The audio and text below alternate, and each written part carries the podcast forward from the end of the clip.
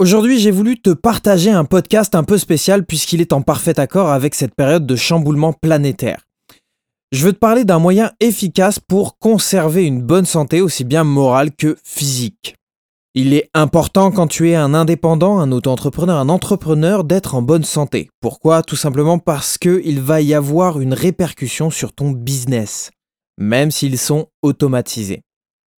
Donc dans cet épisode, j'ai envie de te donner les raisons qui font que tu peux tomber malade et surtout comment les éviter. Attention, je ne minimise en aucun cas la crise actuelle, je souhaite simplement t'aider à te sentir au meilleur de ta forme pour ton entreprise. Bienvenue à toi sur ce nouvel épisode du carnet de bord de Bastien.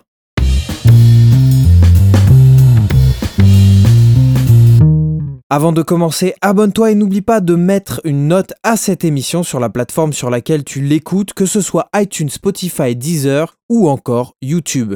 Et partage au maximum, grâce à ça, tu permets à la chaîne de se développer. Quand tu es entrepreneur, tu réfléchis souvent à tes projets, à ce que tu es en train ou ce que tu vas mettre en place pour prospecter, gagner plus tes temps, gagner du temps, etc. Seulement, c'est souvent au prix de notre énergie et on entend beaucoup parler de ces businessmen qui se sont épuisés au travail. Donc, quelles sont les raisons qui font que nous tombons malades, que nous nous épuisons, que nous sommes fatigués quand on est un entrepreneur? Tout d'abord, il y a le fait de ne pas être en accord avec son business, c'est un des facteurs principaux.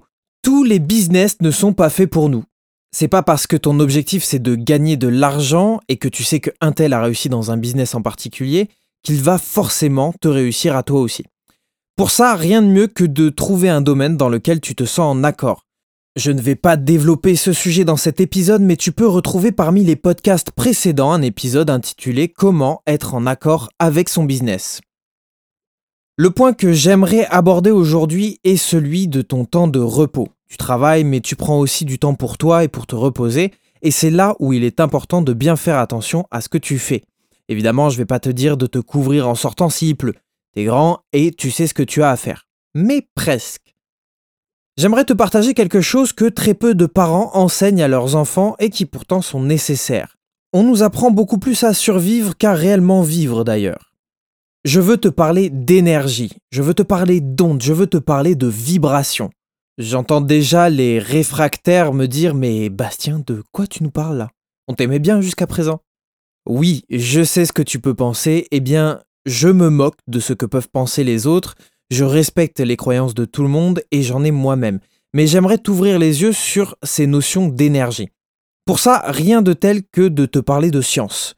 J'ai la chance d'être dans le monde de l'audio depuis plusieurs années maintenant, et c'est un monde qui me passionne.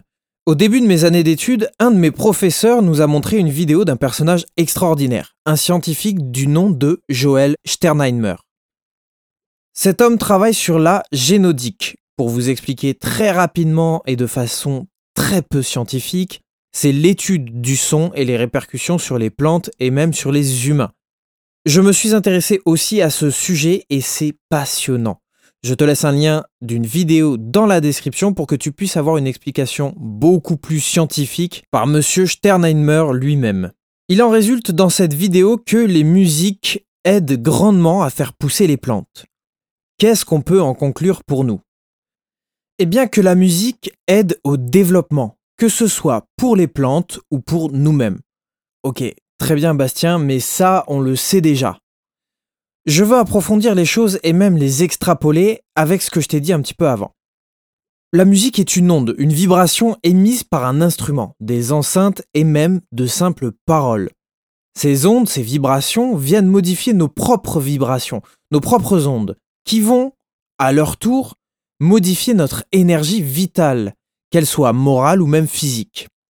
Il n'y a qu'à regarder les expériences faites sur l'eau dans lesquelles il était dit des paroles d'amour à un bol d'eau et des paroles de haine à un autre.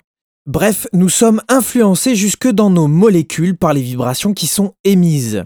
Et je suis persuadé que parmi toutes les personnes qui m'écoutent, 90 vont être en train de dire on sait ça. Très bien. J'aimerais te poser une question. Quelle musique écoutes-tu dans tes temps libres d'entrepreneur? Celle qui nourrit tes rêves? Celle des personnes qui t'encouragent à réussir? Celle qui fait du bien à ton être ou à tes projets? Ou bien celle des médias? Celle des réseaux sociaux? Celle des personnes qui pensent que le monde s'écroule? Pose-toi cette question si tu es en mauvaise santé dans ton business à l'heure actuelle. Quelle musique as-tu décidé de jouer dans ton casque ces derniers jours?